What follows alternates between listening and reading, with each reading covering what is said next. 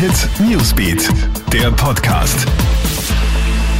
Guten Morgen, ich bin Tatjana Sickel vom Kronehit Newsbeat und das ist der Kronehit News Podcast. Diese Themen beschäftigen uns heute früh. Die Ermittlungen gegen die FPÖ, was verdeckte Parteispenden angeht, wurden eingestellt. Das gibt die Wirtschafts- und Korruptionsstaatsanwaltschaft bekannt. Damit wird auch nicht mehr gegen den ehemaligen FPÖ-Chef HC Strache, den Ex-Clubchef Johann Gudenus und den Ex-Abgeordneten Markus Czank ermittelt. Strache hatte ja im Ibiza-Video damit geprahlt, dass Geld über parteinahe Vereine am Rechnungshof vorbeigeschleust werden könne. Österreich steht nun auch bei Zypern auf der Liste der Corona-Hochrisikoländer. Ab Donnerstag gibt es einen Einreisestopp für Touristen.